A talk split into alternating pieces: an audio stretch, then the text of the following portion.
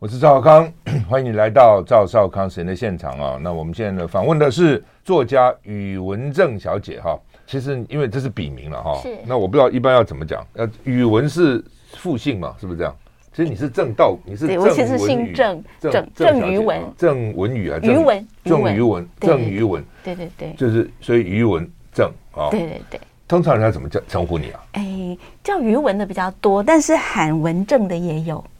对，OK，好，听起来文正召唤那个刘文正，不是想想曾文正公，曾文正公 也是哈。哦，对啊，刘文正不知道打到哪里去了。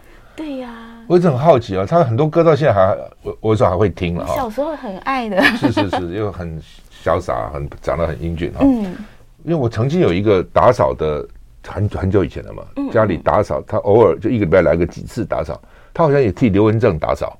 他家，他有跟我讲，说我也帮刘文正家打扫。他喜欢看什么书啊，什么的。但是 不见了，很 都都见了哈。怎么可能一个人那么有名，那么红，然后突然就不见了？怎么做到的？他怎么做到了？他他总有朋友嘛。嗯。总总不可能就从人间就消失了。那些人也不讲，对吧？他总会跟某些人联络嘛，哈。或者他现在工作的地方总有一些，总总总不可能一个人遗世而独立，对，那就羽化而登仙了嘛，哈。都不知道，我觉得这个是很不容易。我常常想到底去哪里？他一定没有使用网络。一个人只要用了网络，就无所遁形。第一个没有使用网络，就算没有使用网络，嗯、总会也有人知道他到底去哪里嘛。嗯，对不对？所以他的朋友都非常替他保保密。对，嗯、看起来是这样哈、哦，真的是很很奇怪哈、哦。这应该现在来征求天涯海角把它找出来。再做一个节目叫寻找寻找刘文正。因为我其实很好奇，说曾经当红的很多人，不管什么人哦，搞政治的、艺人的，现在在做什么？嗯嗯，我觉得蛮有趣的，对吧？如果能追到他们现在做什么哈，你看人生的变化什么，其实蛮有趣的哈。好吧，郑小姐的这本书哈，那宇文正小姐她在联合副刊当编辑嘛哈，嗯，你这书里很有意思，说你年轻的时候曾经做过很多工作的，记者的啊，跑过证券，跑过运动，跑过冒险，跑过一堆，对，那时候接触不同的人。那这二十年呢，只接受一种人，就是作家，就作家，作家很无聊。不过作家有不同的，还是有不同的个性，对不对？当然，哦，也是有不同哈。那这本书呢，很特别，是他用歌。这本书的名字叫《我们的歌》哈，五年级点唱机啊，就是他们这个五年级就五五五零六零生的人了啊，这一代的人。他们喜欢的歌哈，嗯嗯，的确哈，这些歌，因为你你的歌还去等于是有不同的同学、不同的朋友，他们的故事嘛，哦，他们可能生长过他们的爱情故事，他们的这个故事、那个故事，包括你自己的故事哈。第二个故事大家喜欢听嘛，第二个我们常常听的一一句话叫做“情歌不败”，嗯，哦，情歌这流行的歌，情歌是。不败的哈，但你这个歌不止只有情歌了哈，还包括黄梅调什么的。不，黄梅调搞不好也是当时的情歌哈。很多歌其实我也很喜欢哈。那每个歌其实都有故事，你用歌然后再写故事就很好看嘛哈。因为除了歌好听，你会想那个歌会让人家想起当时发生什么情况，对不对？就大学拿个舞会，拿个女生哇跳的那个那个舞，那个歌什么？你可能会想起来，啊，我想每个人可能都有他的记忆啊。是不是先告诉你为什么用这样的方式写？很少用这种方式写书的。我最初其实就是写自己，啊，就我我喜欢的歌，然后我是在什么样的情境下，然后会写这首歌。后来写着写着，我忽然觉得那个只有我自己的生命经验，我想要写我们这个，就真的就是五年级世代共通的经验，所以我开始寻访我身边的同学，在他们。对，同同同学在聚会这样。对对对，我国中同学、嗯、高中同学，我就一个个请他们吃饭喝咖啡，花很多功夫啊，很多功夫。你在剧里面还感谢他们吗？对 对，而且我真的很感谢，因为他们真的贡献我很多故事。那些即使是非常要好的同学，我竟然从来不知道他生命里头有这么一段情伤或什么。哎、嗯，我觉得我我自己在这个过程中间，我真的收获非常的多。是是，嗯、不过他们愿意跟你讲哦。对。对啊，他们也不在乎把它，呃，就可能就会用一个代号，是，就是像阿环，好像就是就就不用他的全名。嗯，对。我记得以前曾经有像潇洒什么写写写骂他，对对对对对。我当时我们男生间好震撼，我们男生就有个约定，以后绝对交女朋友不要交女作家。太可怕了，帮他开玩笑的，很多事由不得你了。我知道很多女生，我绝对不嫁商人，后来嫁的就是商人嘛，要怎样？我绝对不嫁医生，嫁的就是医生啊。这个这这不是最好不要说，我绝不怎么样，到时候就 很难讲哈。真的是很特别了哈。就是说，而且你里面提到有些人，其实我都像张雨生，对不对？嗯。哎，提到张雨生，我就很心痛。每每次听他的歌，就有那种揪心之痛哈。为什么？我告诉你哈，他出事的头一天，我还跟他在飞碟的播音间还谈了一下子话。哇。他去录音，唱上节目，那时候我在飞碟嘛。嗯嗯。我还记得去那个播音间，我还问他，我说怎么样啊？最近还跟他聊了，讲半天。当天晚上，嗯，就出车祸。哎，我就讲人生哈，如果他不要那么红。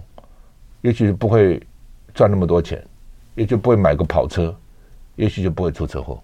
人生很难讲啊，对不对？哦，他以前也写过歌，但是没有因为他帮阿妹做的那张就很红嘛，对对不对？哈，红了当然就有收入嘛。他就是年轻嘛，就买个跑车嘛，买个车子，车子就开太快，在淡水面就撞车。你你怎么讲呢？说人生到底该好还是不好呢？哈，你就会讲很多，而且那么年轻，嗯，那么有才华，出事。好，所以你这边有提到他了哈。嗯，好，那么来来告诉我们好不好？你你来介绍好了，因为歌很多，你你要首先介绍什么？然后还有他的故事是什么？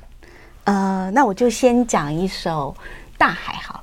好，因为既然讲了张雨生嘛，嗯，那其实我我听张雨生的的那个第一次听到他的歌声的时候，那时候是我我自己在工作上是蛮挫折的时候啊，嗯，我离开一个杂志社，然后我在到处找工作，每天就看着那个两大报的那个那个真人启事，然后后来因为我离开一个杂志社，这是一个主编的工作，所以我就去应征了另外一个。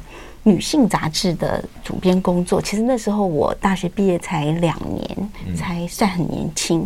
然后我记得我去求职的时候，然后他们的总编辑啊，就是穿着，就是后来我后来看那个穿着 Prada 的恶魔的时候，我就想起那个那个场景。可是我当时并不懂这些嘛，我其实样子还像大学生，好，然后也也没有化妆，所以我几乎连一句话都没有。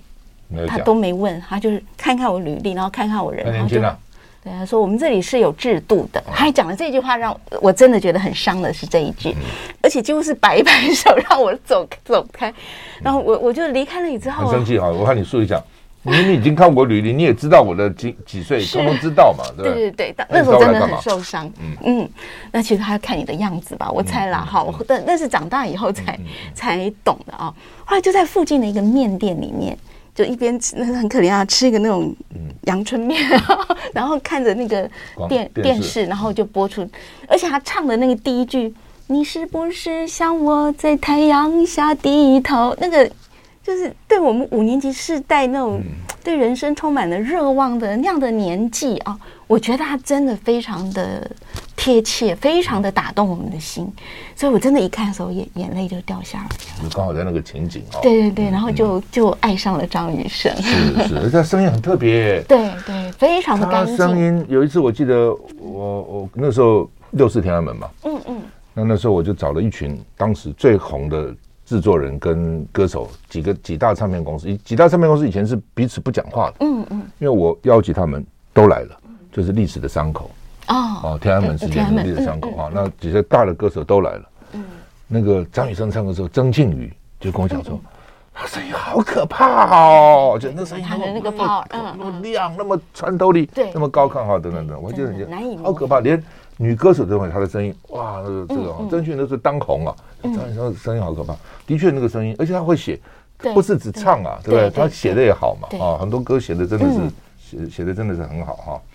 他也替正大加很多分嘛，哈，很多有大学生会写嘛，哎，不错，对不对？政大学生张雨生写的不错，是。然后他父亲，呃，在骊山种水果，嗯嗯，因为他们跟小燕呢都很熟嘛，所以有时候我还吃到他们种的水果。哦，现在还有的时候还吃得到哈。嗯，他其实好好歌很多了哈，很多很多哈。呃，好，这是一个故事，还有嘞，嗯，再讲。那譬如呃，这些日子以来。那也是在现在这个时代，可能就比较不会，就是不会那么严重。可是，在我们那个年代啊，其实是还蛮震撼的一个爱情故事啊。那是呃，我一个好朋友，那时候那个张清芳的那个这些日子以来，好，就是激情过后那一张唱片，其实它是其实一片它就就爆红了，了嗯、对。然后那时候我一个好朋友啊，也是一个那个一个女孩子，她就我们两个就因为我们家附近有一个庙叫三清宫，然后我们俩就爬上那个三清宫，然后就带着那个 Walkman，然后那个耳机一人听一边，他就放那个这些日子以来给我听，因为他这首歌的歌词等于是有故事的，然后。就刚好是我那个朋友他当下的故事，因为他的他有一个要好的男朋友，已经已经好像是交往三年了，远距恋爱，远距对，然后一个一个喜欢爬山，一个弹古筝，然后就是完全不同，走走不在一起啊，然后就其实他用情很深，但是就就越越越走越远了啊，呃，然后就像那个歌里头说的，他信中好像出现了另外一个人啊，然后后来就分手了，分手他还找我。去她前男友家，前男友后来买了房子，拿信，拿信就那个、哦，那时候都写信，现在不写信了。对，那个网络现在不写情书，我觉得哦。而且我看到那个信，我差点吓死在里面，因为是一个很大的行李袋，每，每日一信，每日真的太恐怖了。然后很大个行李袋，所以我们两个是一人搬一边，嗯，扛出那一袋行李。然后我走出那个社区，我简直是狂笑，因为那个情景太荒谬了。就是你去前男友家，然后拿搬一大袋的信啊，搬走。对，然后后来就这个朋友就出国去念书，然后也在就在 San Diego 就结婚了，然后呃隔了两三年，我也到了美国念书，然后他就跟先生开车来带我去那 Yosemite 哈，那时候是漂亮啊，深秋的时候非常漂亮，非常漂亮。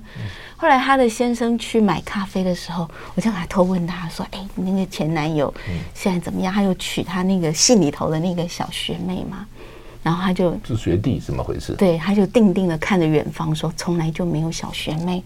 哦，就因为我记得那时候唱那首歌的时候，他真的眼泪滴在我的手上。他以为是学妹那个时候，是他知道，他没有告诉我。哦，他知道就是学弟，他知道，他知道也好啊。因为有些同学勉勉强结了婚，后来发觉他根本喜欢是男生，有啊，对，更糟，对，对不对？啊，因为当时为了掩掩饰嘛，很多时候他就去就就结婚了。哦，所以还不如早一点知道。对对，大家各取所需，各爱所爱。我们休息一下再回来。I like 因为哈，宇文正小姐是郑小姐了哈。嗯。她从小她讲她很爱唱歌，跟朋友走在路上她也要唱歌，什么时候都要唱歌，而且她奇怪记忆力很好。有时候我听那个歌歌词我不会记那么清楚，那你歌词好像都记得很清楚，她很常都会唱歌，所以我就要求说，是不是她今天也也给我们听众唱个歌哈？来，我们要唱什么？呃，我后来想了一下，好像唱那个，要么就英文歌，要么就黄梅调比较安全，就是没有那个著作权的问题。对对对，对对对。我们每年付几百万的版权费。嗯，我们这么小小的电台，每年为了付给不同的版权公司付台语的、国语的、西洋的，付很多版权费，都还有漏网之鱼，因为它不是所有的都在那个协会下面嘛，它可能有单独的不同的这样。嗯嗯。啊，对，版权是的确是。是很重要。有一次我访问一个萨克斯高手，然后我还跟他唱，后来他们讲说，你唱的不行，都要删掉。为什么？我说他说我唱半天，唱半天哦都不行。对对对，黄梅调应该还比较安全。你这边也提到什么梁梁祝的梁山伯祝英台？对对，我看了两次，哎，我很少看两次电影，不过他们有人说看几十次。哦，那个什么廖玉慧好像就是 超级粉丝，是不是啊？对对对。那时候还台大什么有名的叫什么萨孟舞啊，我还记得哈，我不得也是还报上写文章推荐。我说怎么大教授推荐这种，就是这样啊，凌波哇不得了这样啊，是嗯，来我们就那那么多呢，我就唱他前面一段比较比较好玩的时候。英台不是女儿身，因何而上又怀恨？儿怀恨有原因，两兄何必起疑云？村里仇深多庙会，年年有我扮观音。两兄啊，做文章要专心，你前程不想像柴郡。我从此不敢看观音。很棒哎，这清唱不容易啊。嗯，不过那时候罗台会不是那个《梁祝》，的确是哇，好像当时作曲的是就是做《绿岛小夜曲》的哦作者哦哦，以前我们中广的主持最早的音乐，等于是做音乐的同仁了哦。后来那女儿还台大那个音乐研究所还帮我们开了一个 seminar 啦，讨论啊哦当时的情况啊怎么哈，还还搞了还还蛮蛮热烈的讨论哈。其实《梁祝》对我来说是儿歌，那时候。家里有唱机，嗯嗯，对，那爸爸听嘛，那但是我很小的时候，因为他上映的时候，其实我还没有出生，是对，所以他对我来说真的是儿歌。是，我觉得我们都小学大概，嗯，但是已经很轰动了，我知道很轰动了。嗯，另外呢，再讲个故事，再讲个故事，故事很多。好，我讲一个那个赵传的，我很丑，可是我很温柔。是，那这也是我非常要好的朋友啊，我的国中同学。我我记得我考高中的时候。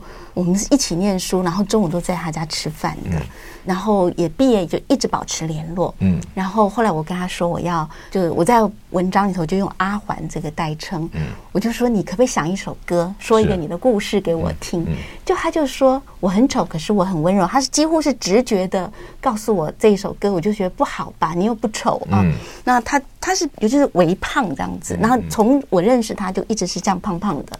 那其实很可爱，然后他说没关系，我就要这一首。他说我并没有那么在意，如果我在意，我我早就会改变我自己了哈。他这个意思，然后就跟我讲他大，因为我们都是念中文系的，然后他大学毕业以后去日本读过一年的书，然后想考日本大学，对对对，然后在那里认识一个男孩子。然后比较古怪的男生好像对，就是跟别人都不好，只有跟他台湾区的其他同学不好了，对，没有在一起了。对，跟可是这种人就是比较比较容易融入当地，然后语言也会学的特别好。我我我的经验是这样子，都跟台湾，我们台湾学生都混在一起，都学不好。后来我同学他就是有一个考试没有过，而且他没有过的原因是败在那个英文，不是败在日文。他日文非常好，所以后来就回台湾。我我在想，就是很多事情是这个时代的那个科技啊，也也也有很大的造成很大的 问题啊。因为那个年代没有网络嘛，没有视讯，好，那个远距恋爱的困难度是比较高，因为长途电话非常的贵，电话很贵，对对对，要不然就是要靠写信，所以就反正就是后来他又再去日本，因为一个原因又再去了日本，然后两个又见面，他又重新燃起那个火花。但是呢，那后来那个男孩子来台湾的时候，有他们就一起喝了下午茶，然后男生送他去坐公车的时候，那个男生说了一句话，他就说：“放弃你这样的女孩子很笨，对不对？”其实他意思就是放弃了哈。然后那那个阿环就回了一句说：“对，就是斩钉截铁回答对。”然后就头也不回的坐上了公车。我听到的时候其实非常的伤感哈，因为我完全不知道有这段事情。那其实他一直想要当老师，然后他虽然日文非常好，也在那个那种大公司里头当日文秘书，可是后来他还是走上他自己喜欢，他喜欢照顾人，他喜欢当贤妻良母，啊，经常就到那个他们公司的顶楼，然后就就唱这个我很丑，可是我很温柔，对，听着有点伤感啊。是啊，好，我们休息一下再回来。嗯。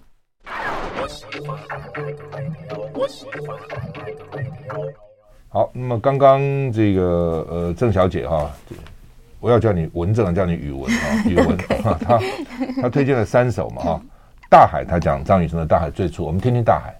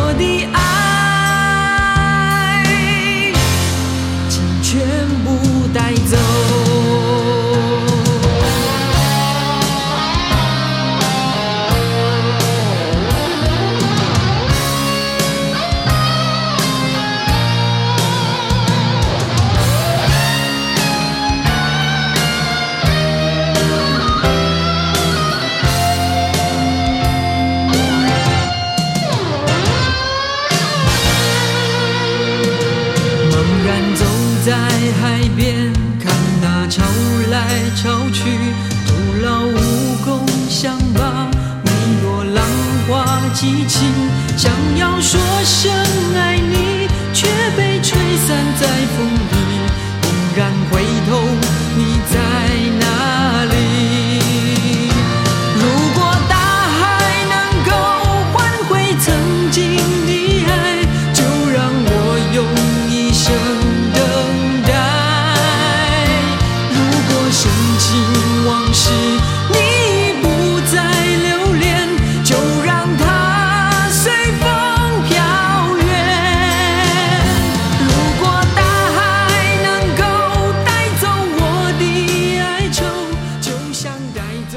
张雨生哈，这边你还提到呃罗大佑哈，罗大佑到现在好几次。了，对啊，他到现在一直在还在做嘛哈，嗯，只是呃因为现在比较幸福了哈，娶了老婆，然后生了孩子，就很爱家爱女儿哈。那个歌曲那个叛逆性就比较少，就以前那种叛逆啊。男生的生命经常是一个驯化的过程，被驯化了啊。那你这边有提到恋曲一九九零，我喜欢他一九八零了，尤其那个我也喜欢。爱情这东西是什么？爱情这东西是什么？我爱情这东西我知道，但是永远是什么？永远对不对？对啊，永远是什么？的确哈。不过他那么年轻的时候就在问这个问题了哈，所以也很特别哈。讲讲吧，这罗大佑对你们影响什么？对你们这一代，我觉得是应该最深的就是他了。那我真的记得那时候听到他的那个“知乎者也，剪刀等待之”啊，那个在我们那个真的还是剪西瓜皮，然后戒严哈，然后就真的是非常乖、非常听话那个年代。听到他的那个“知乎者也”那张专辑的时候，我觉得对我的整个生命那个影响是非常巨大的。所以我一直到。大学毕业之前，晚上睡觉的时候，我几乎都是戴着耳机听罗大佑的的歌睡着的，真的是这样子。是，对。到我做了母亲之后啊，我很久没有弹吉他。我怀孕的时候，我又把吉他拿出来，然后就会自己一个人坐在那边。弹他的，他其实也有一些歌是唱给下一代听的，未来的主人翁啊等等。所以我的小孩，我刚刚说黄梅调是我的儿歌，那罗大佑可能就是我的小孩的儿歌。他们从他从小是听着罗大佑长大，甚至我们家的那个车子里面的音响，经常就是张雨生、罗大佑。对，所以这些是是我们下一代八年级世代是他们的儿歌。是，是接着讲我，因为我带我儿子从小儿我儿子是我带的。所以每天上船我就唱那个亲密爱人啊，每天唱基本上就睡了，所以 所以就变成了他的催眠曲，催眠曲，对对。罗罗丹，我现在还常常看到他啊，常常看到，因为我们在一个地方按摩，呃，在安和路一个这个地方按摩，也就是看他坐在那个地方，哎，最近好不好啊？啊，等等等等，他最近好像又要出新歌了，好像哦，因为他他在圆山饭店。包了一个房间，请一下好朋友，他要发表这样。嗯嗯。那那我是因为刚好有事不能去，很遗憾的没有听到。上次家也是这种形式，嗯，他就在饭店里面找了一间房子，然后讲讲过程，唱唱歌，大家吃一点点心，这样子也蛮温暖的了啊。即使是驯化，不过它每一个阶段确实都会带给人一个新的。不一样的东西是是是。其实我书里头写到他的，除了我自己写他，然后我访问朋友的时候，也有人也也提了，就是他的恋曲一九九零九零啊，那首歌我记得当时简直是一种轰炸式的那个大街小巷都在放，对对对。然后我在 LA 念书的时候，我的室友就一直 repeat 那首歌，后来就搬家了。本来很爱罗大佑的，可是你每天一直反复听同一首歌，你终于也会崩溃。每天听，嗯。不过好像就是第一个他喜欢就一直听了，另外有的要学，他可能想学，想学，所以他就要就一直反复、反复的听、反复的听、反复的听来学哈。刘家昌就很久以前讲过，他说：“你看我那个歌，某个地方就要转个弯，那个歌词要转个弯，为什么呢？让你难学。哦，你学你听老师就会了，你买我的这唱片吗？这样你不容易学，你才要买回去以后听练，要练在那个地方这样。哦，嗯。不过刘家昌的歌大部分是比较朗朗上口的，比较，但是他可能最后有还是个什么曲折变化。你也提到我家在哪里是吧？对，哦，对，我这首歌很好听。对对对，而且那也是我很意外的，就是我访问那个，那是我。大学毕业之后的，在杂志社认识的一个女孩子，大我一岁。就是我一直认为她是可以走这个演唱这条路的，她的外形也很漂亮。就大学就是，然后清大的，对，然后大学在在，对对，在在。清大如果女生漂亮还得了嘛？对呀，对呀。男生那么一大堆学理工的，更特别是他的声音是很低沉的哦，是蔡琴那一路，那个很稀有，非常的稀有。我我就我也要他给我一首歌，然后聊聊他自己。我以为他会给我的是是我们那一代的一些民歌什么，或者是英文歌曲。结果他他给我的是我家在哪里，因为他在家庭上的一些缺憾，而且他第一次拿到吉他学会的第一首歌就是我家在那里。他家里他一直父亲一直就想做生意，其实好像有蛮多这样子的男人，永远失败，然后永远觉得我下一次会成功，可是可能拖累整个家庭。而且后来父亲也也早逝，所以他很早就很独立。那可是，在他心目中，我没有想到他最深切的一首歌，却是那首《我家在那里》。嗯，是。对了，你讲的 没错，很多男生因为做生意成功就百分之二十嘛，对啊，百分之八十都失败啊。所以台湾人说这个生意给他拍生哈。嗯，会做生意的儿子很难生，嗯，不容易的哈。嗯嗯，不要以为那么容易都可以做生意哦，都可以做生意，每个人都做生意了，多好啊，是，对不对？但是大概百分之八十都失败，那很多人就会拜托啦，然后跟妈妈借钱呐，跟爸爸叫把房把房子给抵押了啦，哈，跟女朋友借钱呐，哦，等等等等。我碰到好多女生都被男男生骗，你说骗也不是骗，就是借钱搞垮了，女生一辈子的积蓄，尤其那种。稍微年纪大一点的女生，好不容易碰一个男生，但是我要创业啊，就存这么几百万、一千万，就通通没有了。嗯，哦，我碰到好多这样的，要不然就是好不容易买个房子抵押给男生去，就没有了哈。所以人家说以前说养儿防老，现在是养老防儿，就是这样。对吧？而且都讲，你看郭台铭妈妈当时说不是给他钱，郭台铭有今天的成就吗？为什么你就不能给我钱呢？郭台铭很少，所以很惨，要很小心。不是说还是有成功的二十趴，八十趴都失败了啊！所以真的不是那么容易，除非你很有把握，很有把握，要不然就你拿自己的钱嘛，你自己的钱赔掉就算嘛，你干嘛用别人的钱呢？嗯，休息一下再回来，怎么讲到这里了？I like 我是赵少康，欢迎回到赵少康时间的现场。我们现在访问的是宇文正小姐，她联副的主编，联合报的副刊了。她写的《我们的歌》哈，她是给等于五年级的点唱机，就他们那个时代那个年纪，他们在一路成长过程听到的歌哈。你也提到李泰祥哈，很可惜哈，得到 Parkinson's 哈。他也是我很崇拜的。是他写的歌是很很都写的很好，很特立独行，是很特很特别哈。那你也提到说，你去访问他，本来只预备。媒体报纸吧，写几百个字，结果李太祥话匣子打开，一直讲，一直讲，讲讲讲这个故事好好？对，那天我们那时候是要做一个音乐家读什么小说这样的一个专题，所以那一个版要访问五六个音乐家，每个人只有五六百字，那、嗯、但是他。大概我觉得可能也很孤单吧，所以他那天他弹性非常的高，所以我就让他继续讲。所以那时候已经生病了哈，已经生病了，而且已经病了一段时间了。是。然后他讲了《一梦湖》，嗯，《基督山恩仇记》，然后我印象真的很深，因为他很强调说我是双鱼座的，我很浪漫吧？他问了我两次，我很浪漫，好像比较浪漫，真的很浪漫哈。对，然后他就说他喜欢那种。人世间难以弥合的那种缺憾，他觉得那样的缺憾是最美丽的。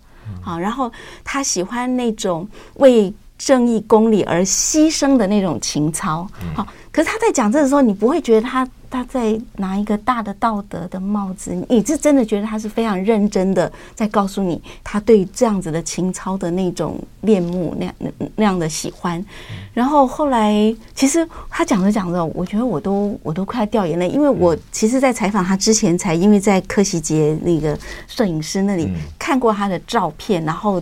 我是听柯老师说，他他已经得那个帕金森症，然后这个病好像是无解的嘛，哈，所以那时候我其实就已经很难过，只能也许只能减缓，但是不能够 reversible，不能够回复哈。那时候他的装晶片是吧？对，装一个东，他说一个方形的东西来控制。我我其实也不太懂，但我现在当然比以前进步多一点，现在可能装个晶片可以维持久一点。对对对对。后来他就问我说：“哎，你喜欢唱歌吗？”我就点点头。他说：“那你唱首歌给我听吧。”你唱答案。对，我就唱了最后两句。罗青的，我最后还特别为这个中午再去把它找出来，再在 YouTube 找出来，再再听一下。嗯，天上的星星为何像人群一般的拥挤呢？地上的人们为何又像星星一样的疏远呢？这两句。对，可是这首歌是我自己，当我觉得孤独的时候，嗯，特别喜欢唱的歌。其实这是个相对论呐，天上星为什么像人群一般的拥挤，人又为什么像星星一样的疏远？挤跟不挤。就完全是相对的，嗯、哦，完全相对的。是好吧，那你要唱橄榄树还是唱答案？我们在现场考的啊，事先没有套招。好，天上的星星为何像人群一般的拥挤呢？地上的人们为何就像星星一样的疏远？嘿嘿，天上的星星。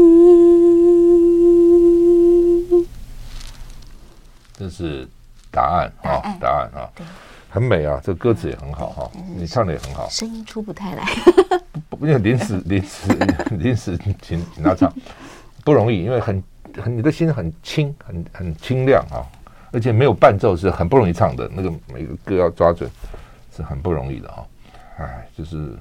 他那时候有几个女歌手跟他一起，也都唱的很好哈。对，像齐豫、像徐徐锦纯，还有都是非常有实力的。对，有些继续来唱，有些好像就不见了。至少这两位都这两个有，有些徐锦春，我是听他唱的时候，因为他跟文倩很好。哦。有时候得到文倩家，他也在，他就嗯，文倩弹琴，他就唱了。我听了好几次，唱的是是是很好，这样。嗯。好，再讲个故事，还有谁？啊，还有什么？譬如。最后一页也很好玩哦，因为这是我这本书里头唯一的一个特殊的职业军人，就是那个主角。我采访的对象是一个军人，其实我们同年，然后我很小时候就知道他，因为我们台北市东区的那个演讲比赛的那个冠军啊，永远是这个姓欧阳的一位欧阳同学，那么厉害，对，对他真的真的永远是 是他冠军哦，只要他出来，别人就第二名，对对对。那我我采访他，然后也是一样，我就是希望他给我一首歌。他现在还是军人吗？他退伍了。哦，退伍了。退伍了。对对，他跟我同年。对。他说，因为他的舅舅是黄埔四期。四期。他爸爸的舅舅了。对对对。他我父亲常告诉我，他的舅舅是黄埔四期，他的舅公了哈。嗯嗯，对，所以他从小功课也很好，还去读军校，而且英文非常的好。哇。对，所以后来他也。在军方，但是有做外交的工作，对，因为他英文特别好，对，所以他就很特别。他其实功课很好，但是他选择去念那个中正预校，嗯，然后后来就陆军官校嘛。嗯那当然，他就我采访他过程讲了一些很有趣的事情。他就因为经常他就是由他代表致辞啊，致欢送词。有一次校长的那个欢送词上的的，他他必须致辞的时候，他想说那个词是我写的，我还用背吗？还有讲说当时要欢送卢光义校长啊，卢光义是 是是，要调到八军团担任司令，是。对对对，就是那那个他从来不忘词的人，就是演演讲比赛常胜军，结果在那一次的时候，他突然的。场面太盛大了，对对对，他突然的忘词，然后他就问我说：“哎，这种时候你会怎么办？”那那个稿子在口袋里，我说：“我一定拿出来啊！”然后他就说：“那我就完了，嗯，不能拿出来，拿出来变成笑话了。”对对对，没有背搞什么？嗯，那是一个欢送会，然后那时候他才一年级，所以他非常的机智啊，他就是说，他就做出哽咽的声音，舍不得校长走，然后台下。就这个人哭了，校长夫人也哭了，校长夫人拿出手帕来擦眼泪。哇！哎，人我觉得人的情绪就是这样。然后你觉得你成功了，你放松了，那个记忆就回来了，嗯然后就继续讲下去。就后来他吓死了，他说他就后来他就饭都没吃，他就奔回宿舍。嗯其实是军校，非常的恐惧。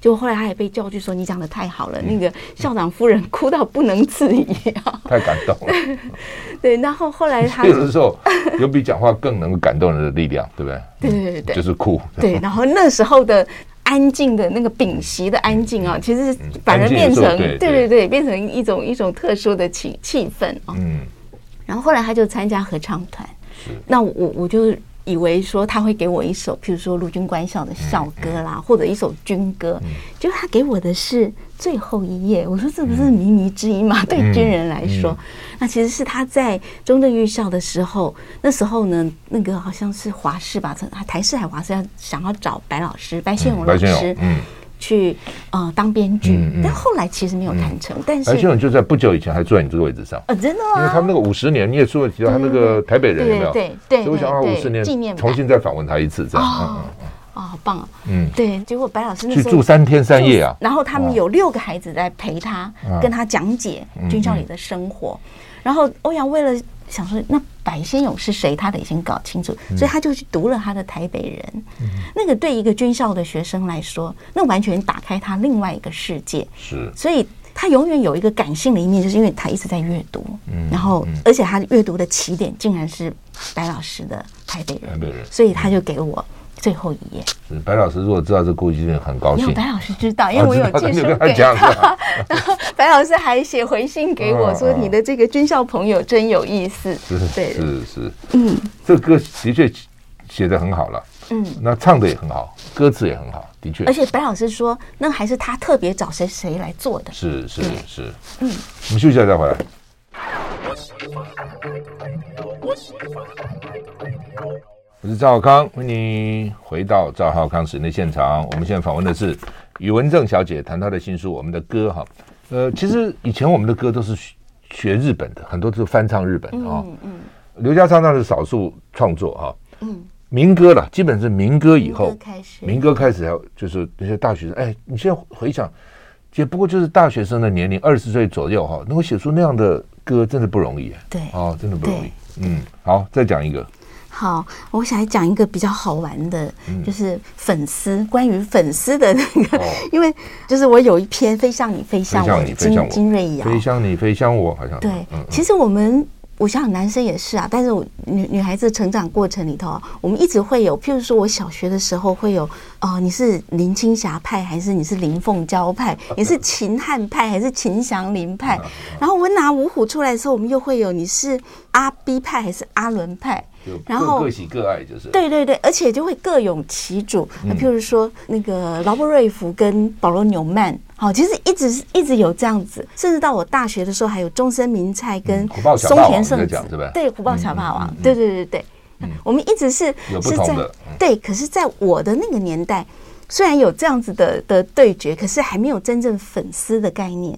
那粉丝的概念，好像就是其实是因为我我这里头采访一个小米，他是五十八年次，嗯，那。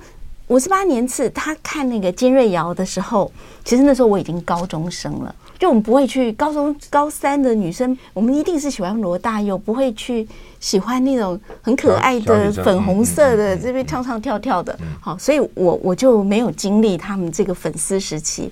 那那个时期就是金瑞瑶，他就讲那个那个时候在学校里头。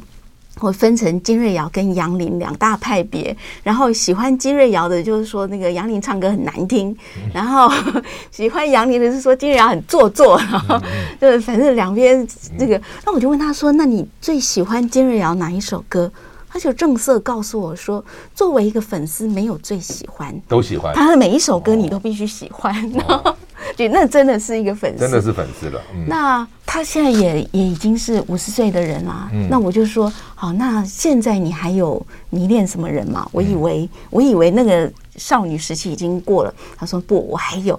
他后来迷恋过周华健，嗯，然后甚至飞到新加坡去听他的演唱会，为了追他的演唱会。哦，我说哦，那周华健之后应该就没有了吧？嗯、他说哦，还有一个佐藤健，佐藤健是一个日本的男星，而且他还。推荐了我，但我就没有去用啊。推荐我日本的那个他们设计了一款 APP 叫 Sugar，他所以他就加入那个 Sugar 啊，就是譬如说佐藤健现在有一个影片要播出，在播出的前半小时，他会在他的 LINE 的官网哈宣布说，等一下播出之后啊，我会进那个 Sugar 跟你们聊天。然后哦，他们就疯狂了，疯狂，他们就先，他们先去看剧，看完剧之后进那个 Sugar 之后呢，他会在里面点那个有很多小人在跑，他随便点住一个小人，那个小人就可以跟佐藤健对话。我说那如果点到你，你又不会日文，他说我就跟他讲英文好了。然后但是但但都还有一百八十几万的粉丝都 没有点到他，你就就是看到那种粉丝文化与日俱进。非常非常好玩啊！我觉得这样的年纪，然后还有这样的热情去去追星，我也觉得非常佩服。五十几岁还这样，对对对，非常佩服，也也觉得非常好玩。是，听说大陆那些粉丝也是很疯狂的啊，哦，听说不得了，他们那个哇，简直是非常变成一个很庞大的一个一个一个事业体，认这样哦。对，不过你知道周华健，我访问过周华健哦，真的，他很有趣的，那香港侨生。嗯哦，然后他什么学学校？台大数学系。哦，对，然后好像没念完，对不对？我说你怎么选台大数学系？我们听到台大数学系都很敬佩的哈，微积分什么难死了哈。对。他说因为他在高中数学很好啊，他就以为他大学可以念数学，没想到大学的数学系跟高中的数学是完全不同的数学，那是很抽象的，那是自己脑筋有一个特别的世界，跟一般人是不一样。所以后来他就还是当歌手比较有趣吧，哈。其实周华健，我也是跟张雨生一样，是从广告里面听到，就是他的那个追逐风、追逐太阳，也是从广告里头发现这个人的。是，对，很有趣的书，很多歌啊，也有很多的回忆，很多的故事哈。宇文正小姐，我们的歌，谢谢，谢谢。